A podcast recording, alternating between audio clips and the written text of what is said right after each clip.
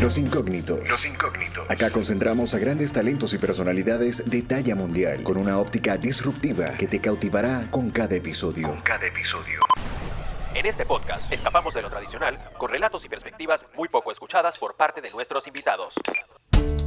Nacido en Uruguay, publicista de profesión con más de 30 años en este campo, creador de la primera agencia de medios en su país, donde en sus ideas y venas corre sangre publicitaria.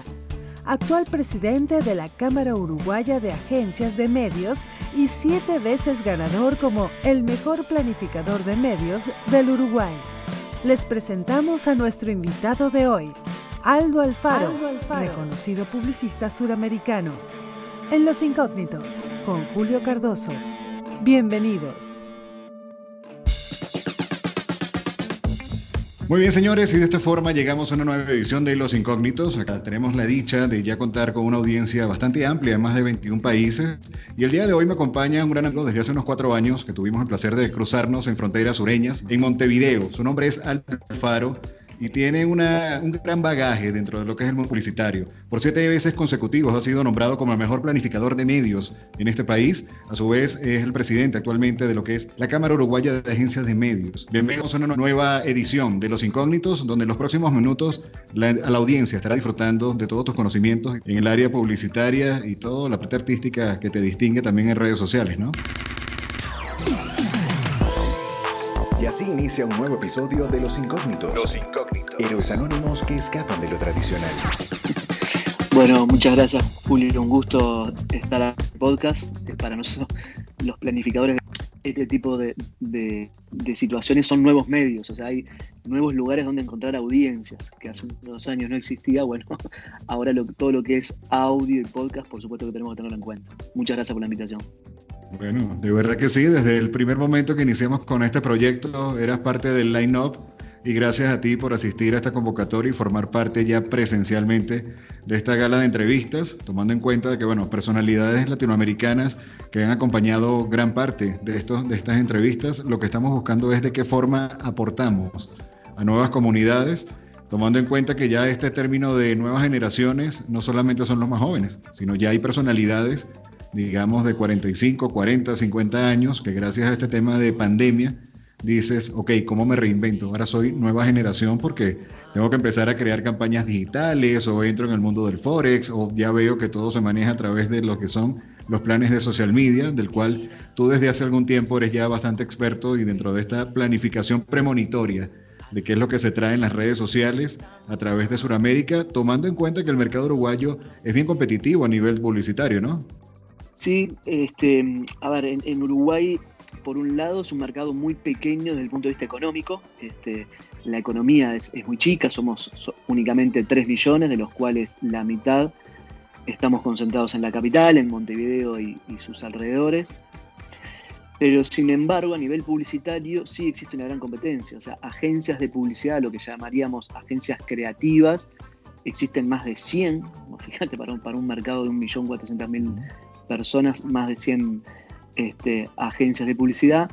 Y en el área específica mía, donde yo estoy dedicado a, planificación de medios, a lo, que mi empresa es una agencia de planificación de medios, bueno, ahí habemos unas 20 personas, unas 20 empresas, perdón, en el, en el mercado, pero también a nivel de, de trabajadores, como de planificadores de medios, somos unos 200 acá en Montevideo o sea, muy pocos. De hecho, cuando surgió la pandemia, que fuimos a, como todos los rubros económicos, fuimos a pedir una mano al, gobierno, o sea, no, teníamos por dónde agarrarnos, porque 200 personas que trabajan en estos son muy pocas. Entonces, esa es un poco la, realidad del mercado uruguayo.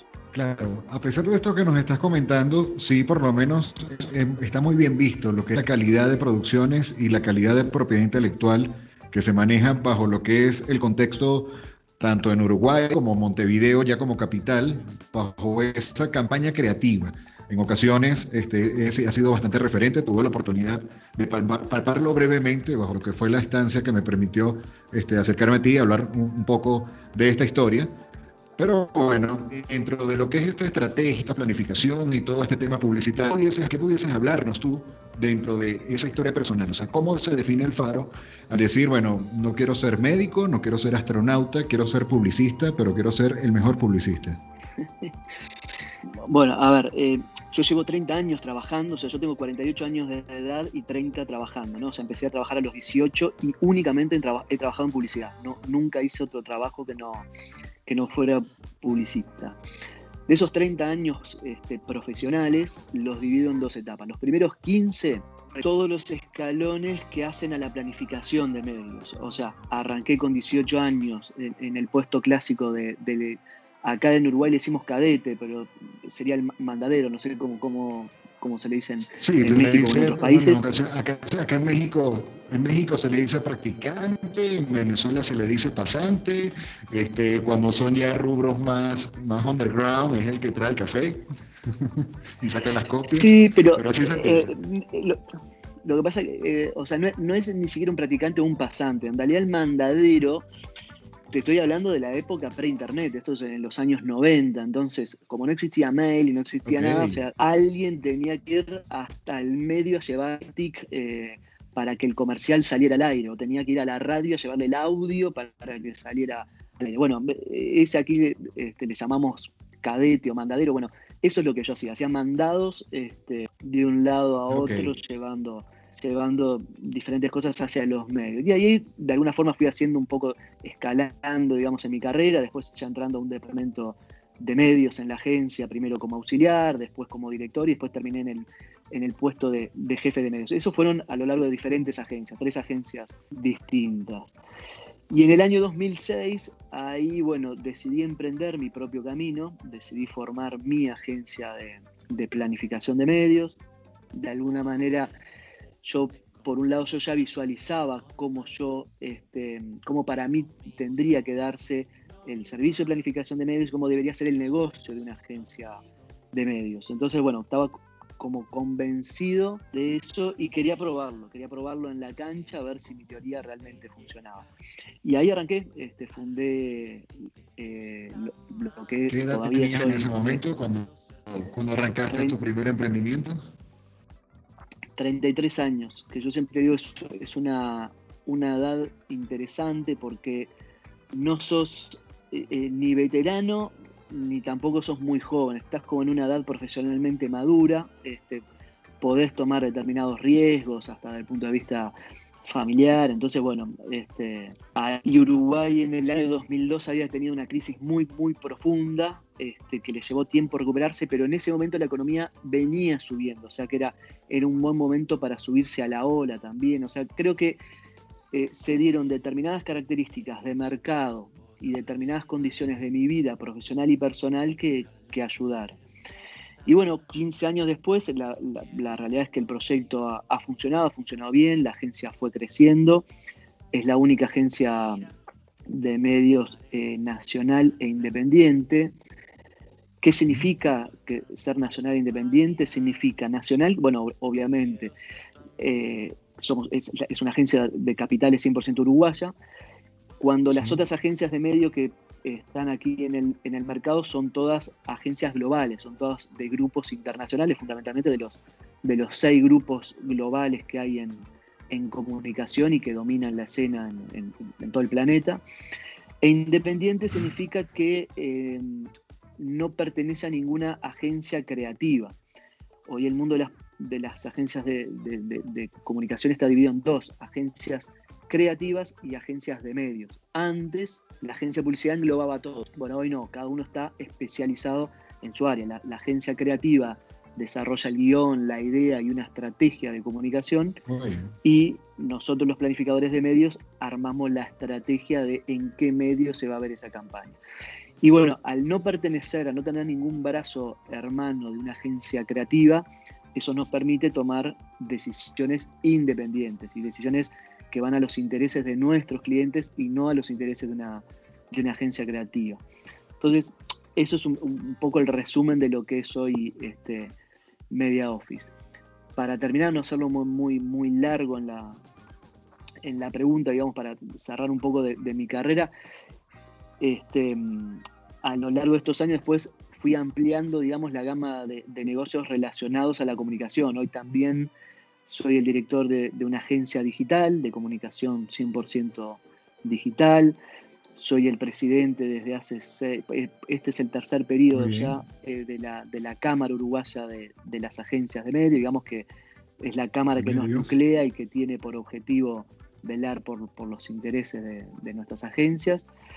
He sido profesor en la Universidad Católica de Planificación de Medios también. Este, he armado un curso justamente con nuestra Cámara em, eh, en el cual he sido eh, coordinador y profesor del curso y después tengo otro tipo de, emprendimientos. Claro, y bien interesante, habilidad que, que humildemente lo estás comentando, se puede decir, suena muy fácil, pero obviamente es una libertad creativa constante, o sea, es prácticamente como que si estuvieses en un tablero de ajedrez a diario, pero estás jugando con cómo esa estrategia está siendo efectiva y que se va a ver en las cajas registradoras de estos clientes, sean ya marcas reconocidas en gaseosas, alimentos, productos ferreteros. Y lo que me llamó mucho la atención, en Ciudad Viaje me consigo con unos productores audiovisuales y ellos estaban desarrollando un comercial para Monster, la bebida energética. Y me decía que eh, desde hace mucho tiempo, con todo esto de, los deportes extremos y los X Games y todo esto, la plaza de Montevideo, específicamente con la Rambla y toda la, majestuosidad que te da, era un punto muy atractivo para este tipo de marcas, ya sea por algún tipo de, deducciones de impuestos adicionales que hacían y esa libertad creativa que daba la prestancia este, el sector a nivel territorial. Si a esto le sumamos entonces esa estrategia por parte de mano de obra local, en este caso uruguaya, que está teniendo ese tú a tú y esa libertad creativa, a diferencia de las grandes agencias, y obviamente te da mayor fidelidad con monopolio, pero bien interesante, ¿no? Sí.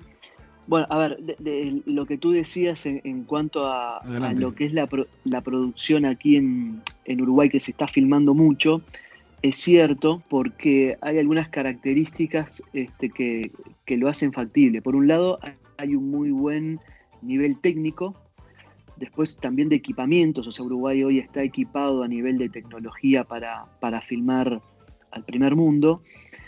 Eh, hay buenas locaciones, al ser un país de distancias cortas, vos podés estar eh, del mar a una símil montaña en menos de una hora este, y podés recrear todo tipo de paisajes. Entonces eso hace también que sea atractivo para la logística de la, de la filmación. Los costos, ni que hablar, hay, costos competitivos y también es cierto que hay beneficios fiscales, o sea que también desde el punto de vista impositivo eso ayuda. O sea que en Uruguay se está filmando para, para todo el mundo, se está filmando bien, inclusive hay un proyecto en este momento que está bastante avanzado de una, una zona franca, una, una zona de, de libres impuestos eh, exclusiva para filmación, para todo lo que es área cinematográfica. Eso incluye desde filmar una serie, una película, un comercial de televisión o un audio de, podcast. Esto eh, es un proyecto que se está haciendo en, en Punta del Este actualmente.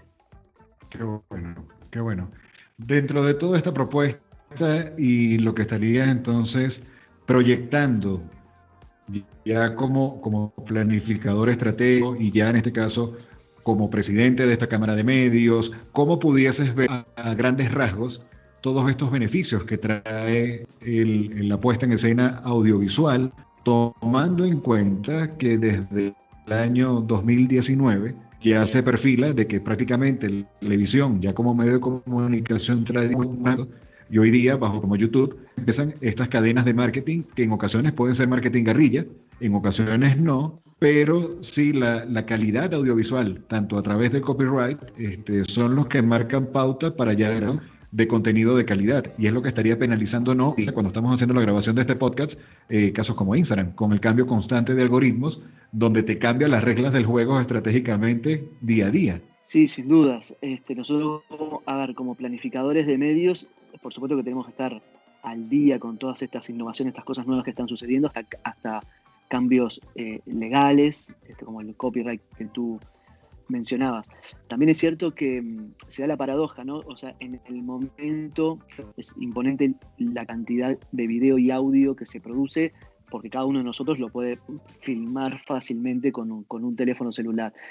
Sin embargo, eh, el sistema de medios, que era el rey de, lo audiovisual, como era la televisión, es un sistema de medios que hoy está bastante castigado desde el punto de vista de las audiencias. Las audiencias han bajado, eh, eh, hay grupos etarios que, no ven televisión, ¿no? Obviamente las edades más jóvenes, los, famosos centennial, no tienen idea de lo que es la televisión.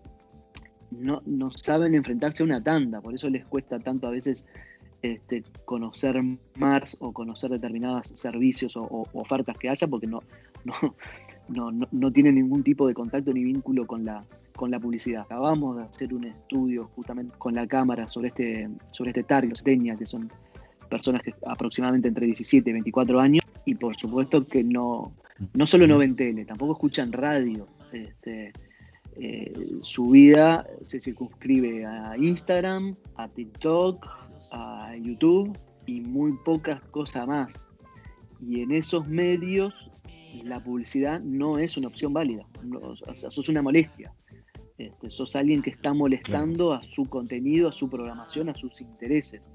Entonces, bueno, ahí nosotros tenemos que navegar en, en esas olas y ver cómo logramos que esa persona, de alguna forma, sin invadirla, ¿verdad? sin molestarla, logre tener conocimiento de lo que nosotros queremos informarle. Che, aquí tenemos un producto para vos, tenemos un servicio, tenemos esta oferta que te puede interesar. La, realidad es que no les interesa, entonces tenemos que buscar que eso sí, este, ellos eh, le prestan atención a determinados influencers o determinados modismos. O sea, hay que, tenemos que estar todo el tiempo cambiando en función de los cambios de las audiencias. Eso de alguna forma es la estrategia de, de nuestros planes.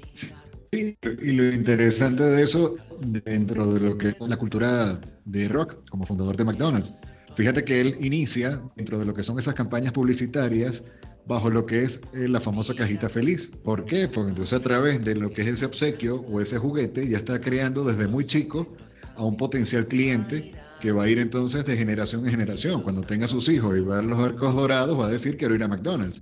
¿Qué pasa dentro de esa estrategia? Se está abocando hacia lo que es el tema de, de esos centennials, cómo realmente estás viendo de que a medida que va madurando, realmente vaya generando también fidelidad con esos productos en función a la estrategia que estás planificando en conjunto con tu equipo o en conjunto con las agencias hermanas, dependiendo de la envergadura que sea el proyecto, ¿no? Sí, eso es todo un, es todo un desafío, encontrar la, nueva cajita feliz que, acompaña a esa persona a lo largo de su ciclo. Eh, hoy está siendo cada vez más difícil. La realidad es que, insisto, con esta generación más, más joven, eh, no tienen lealtad con las, marcas, eh, solo en determinar, y esto lo hablo con propiedad eh, no solo no están interesados, sino que lo ven como algo negativo tener un mensaje.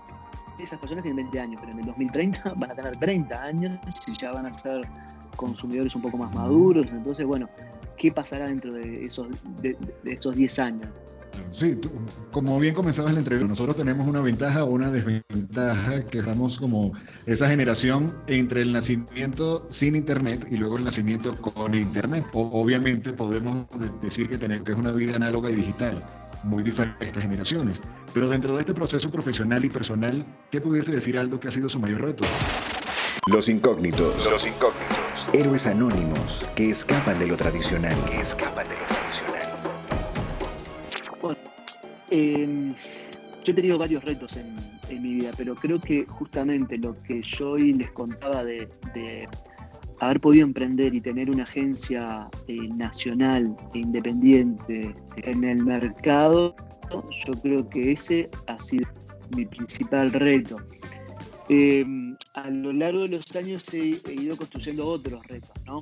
Em, hay uno que puede parecer muy significante, pero sin embargo para, mí tiene mucha importancia, que es haber creado la oficina más cómoda para trabajar que existe en Uruguay y me animaría a decir en la región.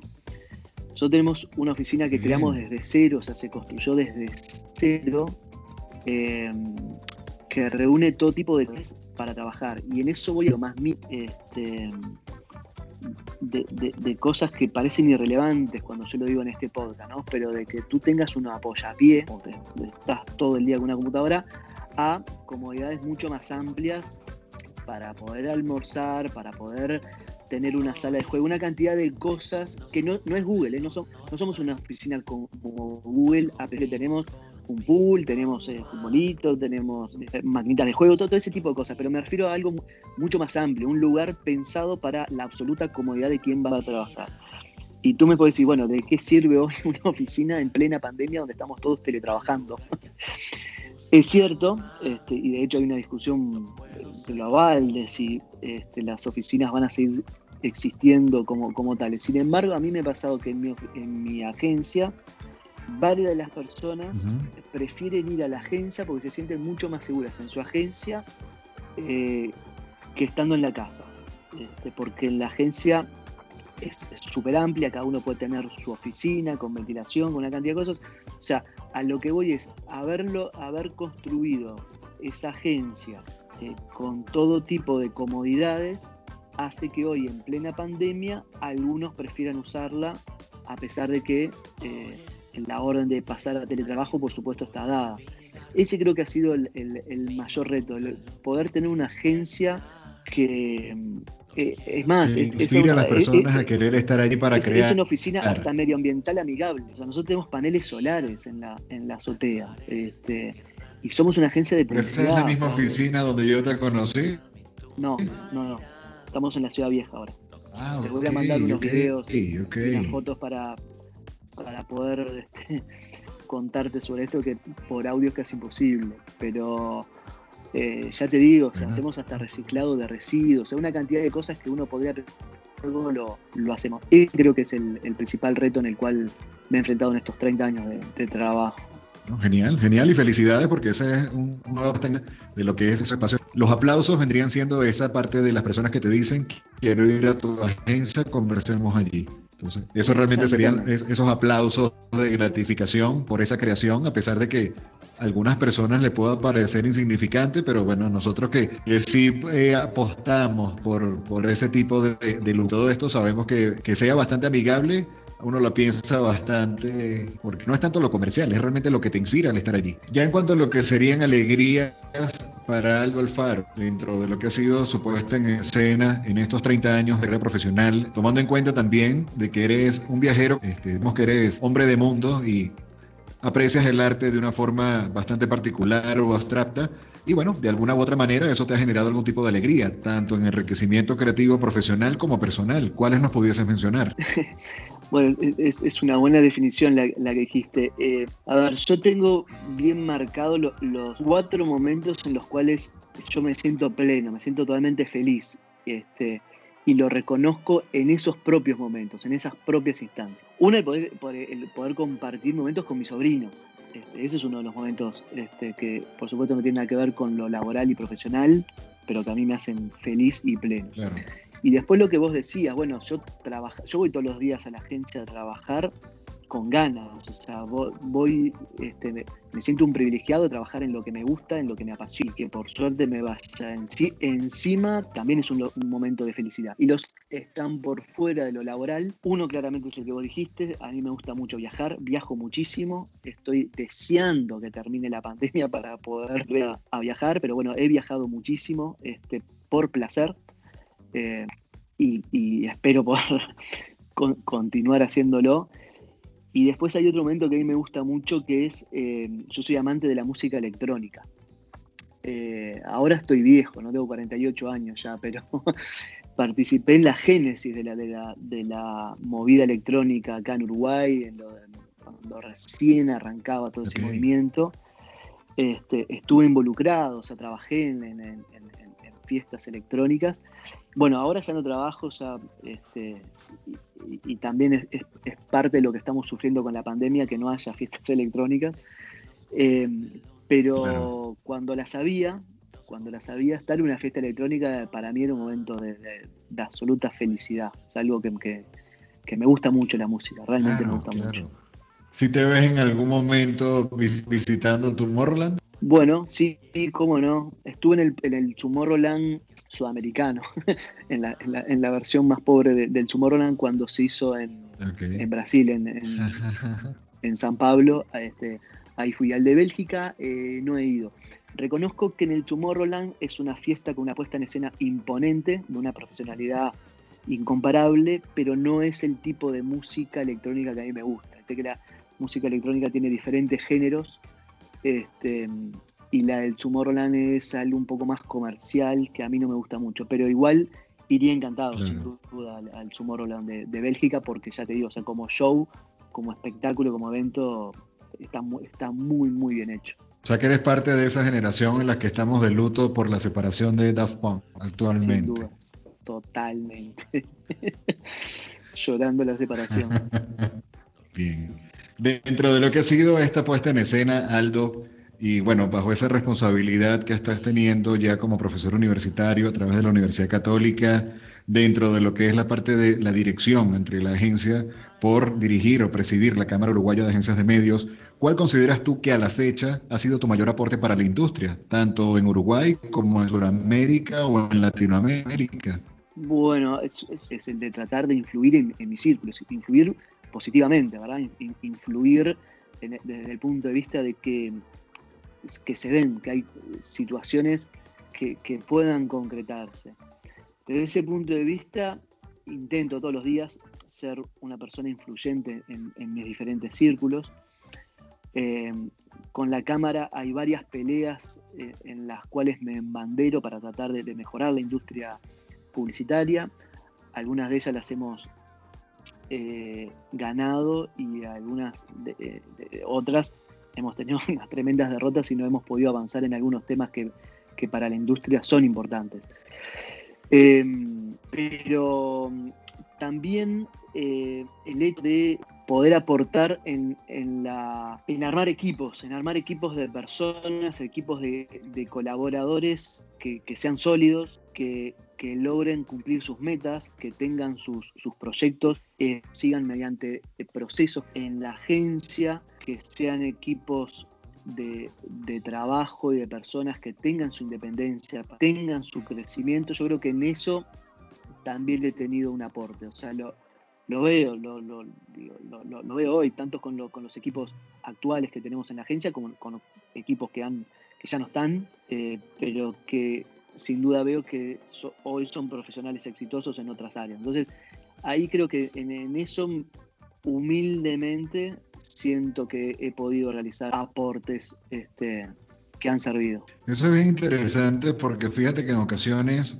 dejas muy patente el tema de, la poca población que puede existir hoy, día en Uruguay, pero también bajo esa, ese amor por el fútbol que predomina principalmente en estas tierras de Montevideo, Uruguay, Argentina y todo esto, vemos de que entonces ese trabajo, ya tanto de planificador, está también como que si fuese el director técnico de la selección, buscando a cada pieza en su lugar. ¿Para cuál es el punto? Anotar el gol, un cliente satisfecho, una persona, una audiencia que consuma el producto y que quiera continuar y que sea fiel a la marca. Y eso obviamente lo está viendo una persona que tiene ya 30 años en la industria, y que por siete años consecutivos o por siete veces ha ganado ya el premio como mejor planificador de medios en el mercado y que ha sido reconocido en el medio. Y algo que me llamó mucho la atención la vez que fui a tu oficina, ese calor humano, donde el primer contacto que tengo es con el señor que estaba abajo como, como conserje, como portero, y pregunto por ti y con gran cariño, con, con gran admiración, te dice, por supuesto, pasa acá en la oficina, no recuerdo si era el piso 4 o el piso 7, esa es la oficina del señor Algo Alfaro, con mucho gusto, pase por acá. Entonces, ese calor humano se denota auténticamente por una persona que puedes ver todos los días. Bueno, eh, es muy uruguayo eso también.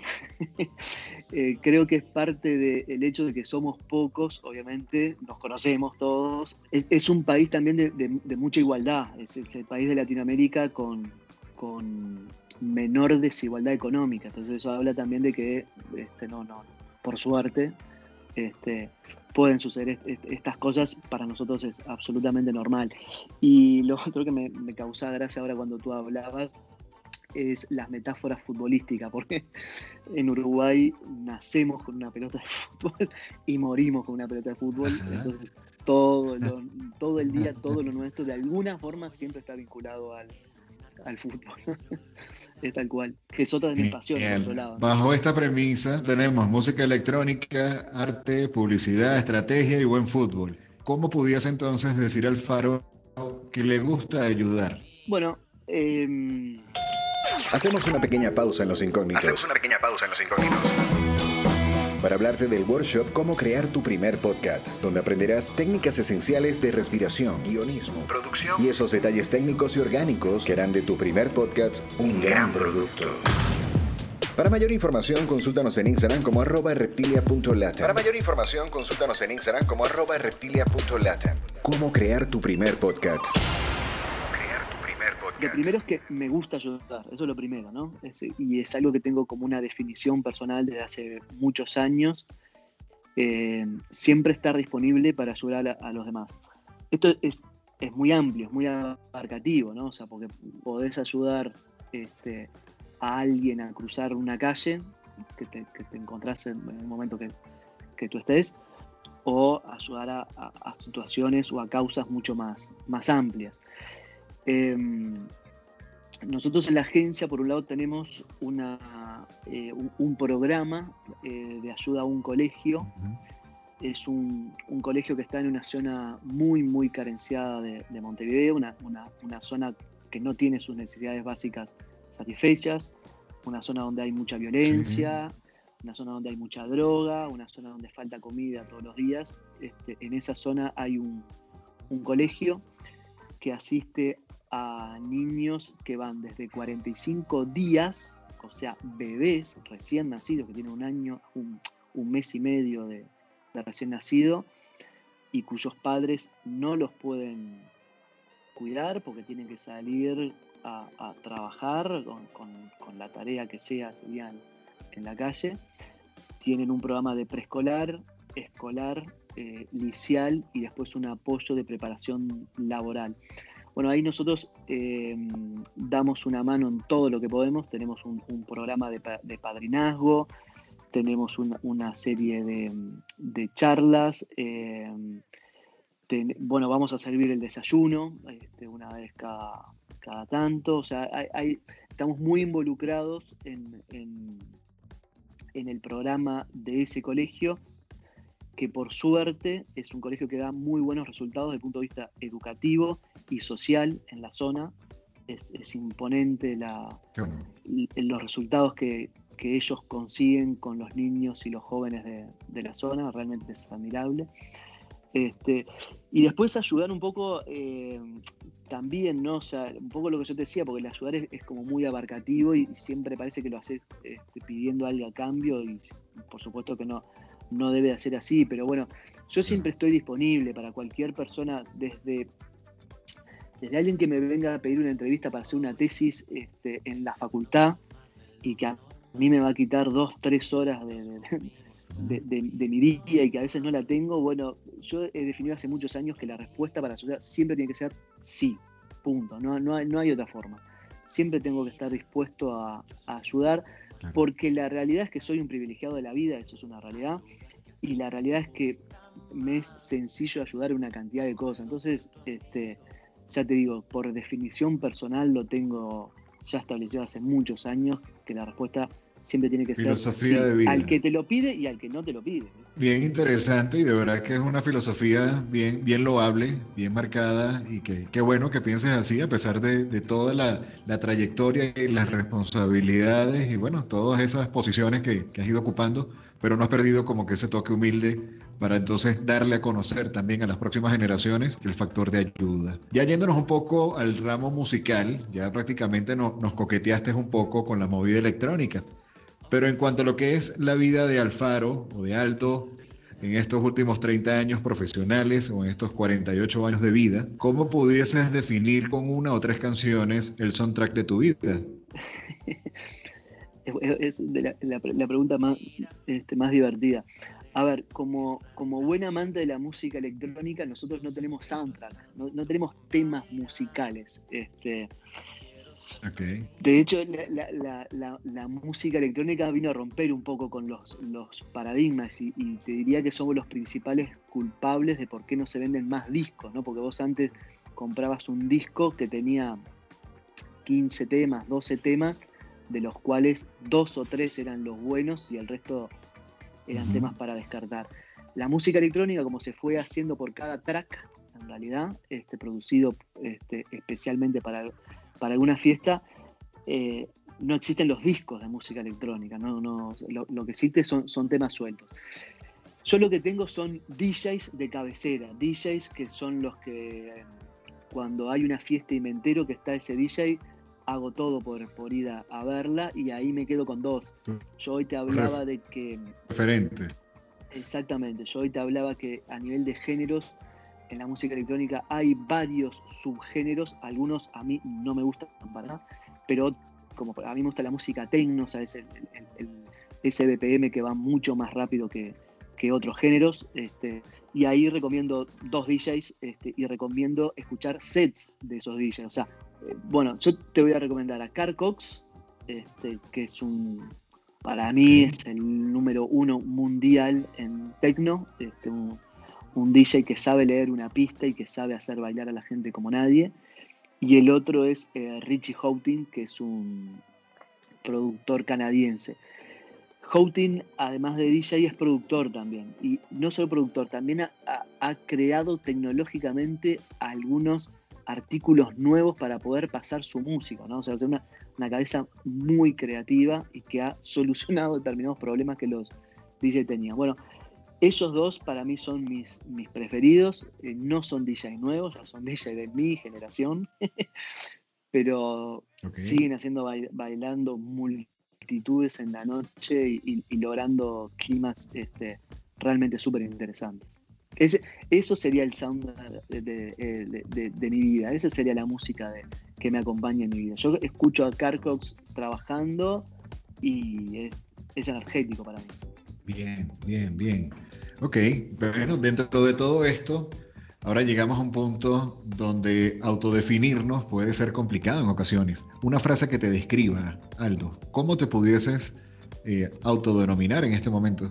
Bueno, si tuviera que definir una sola frase, eh, lo haría con poniendo comillas y es todo se puede. ¿Y a qué voy con esto? Yo creo que todos podemos con todo y me siento capacitado para encontrar soluciones a determinados problemas que nos pueden aquejar. Podemos ante un día complicado, que uno, arranca el día y dice, bueno, no sé cómo voy a poder con todo esto. Bueno, en realidad se puede, siempre se puede con todo. Y con esto no estoy diciendo el de asumir un costo que sea demasiado alto o, que tenga consecuencias irreversibles, por supuesto que no.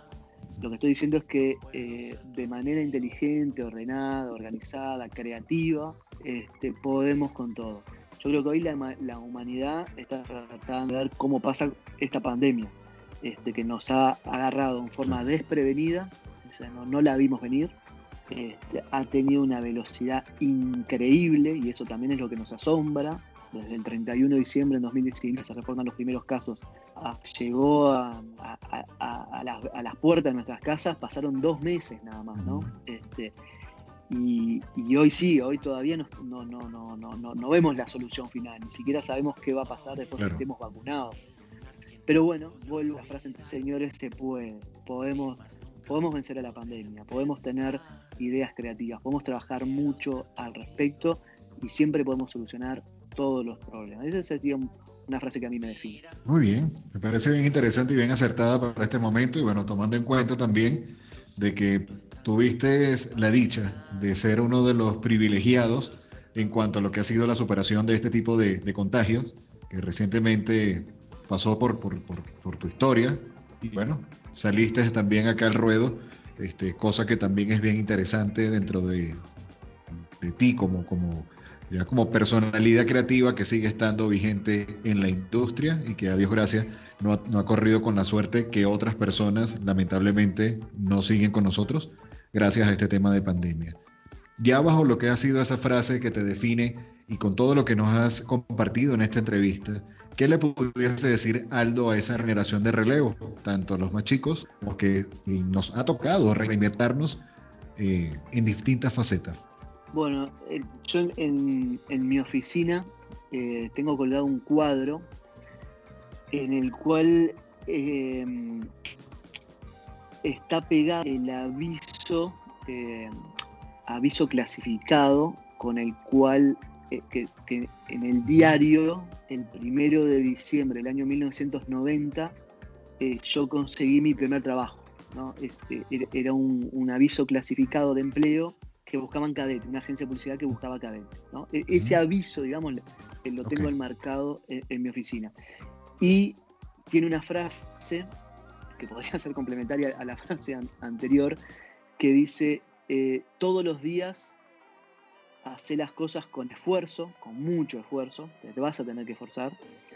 Todos los días hacer las cosas con mucha pasión, tenés que ponerle corazón. Si, si tu trabajo no te gusta, abandónalo enseguida, no sigas con eso, no, porque no vas a llegar a ningún lado. Tenés que encontrar lo que te gusta. Eh, y todos los días hacer las cosas con talento. Por supuesto que si vos tenés esfuerzo, tenés pasión, pero no está el talento, por supuesto que no, tampoco vas a poder conseguir. Entonces, eso sería lo que yo le diría a las nuevas generaciones. Que todos los días, todos los días, eh, no un día, todos los días hagan las cosas con esfuerzo, con pasión y con talento.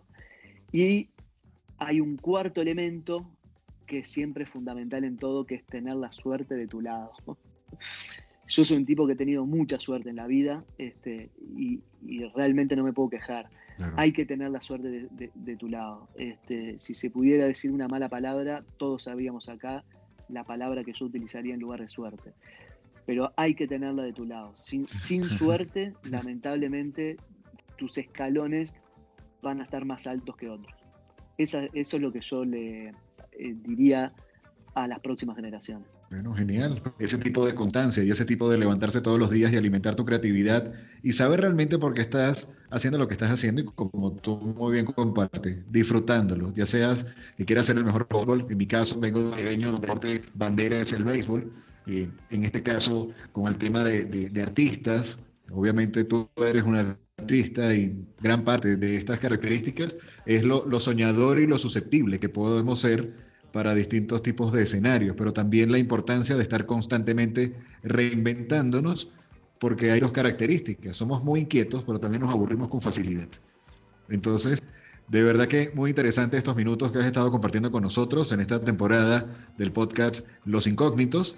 Ya hemos llegado al final de esta entrevista y de verdad que ha sido un verdadero placer, eh, Aldo, el hecho de contar con, tu disposición y que bueno, a pesar de la distancia que estamos ya a unos cuantos miles de kilómetros, eh, poder contar con, tu presencia y con tus ideas, que estoy seguro que va a ser un gran aporte para toda esta comunidad. Así que en nombre del equipo de producción y en mi caso como conductor de este espacio, quiero darte las gracias de tomarte parte de tu tiempo para entonces compartir parte de tu historia.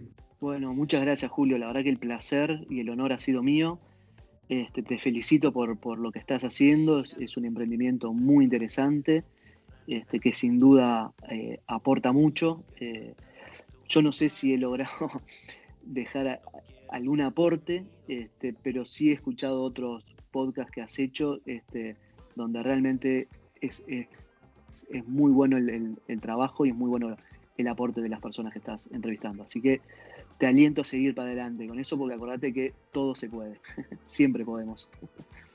Todo se puede, así mismo. Muchísimas gracias y sí, sí, sí considero que has dejado un, verdadero aporte y estás dejando un buen legado para todo lo que es la industria publicitaria en toda Latinoamérica, como esa cereza de este momento de tu vida en el que estás viendo las cosas bajo este punto de vista.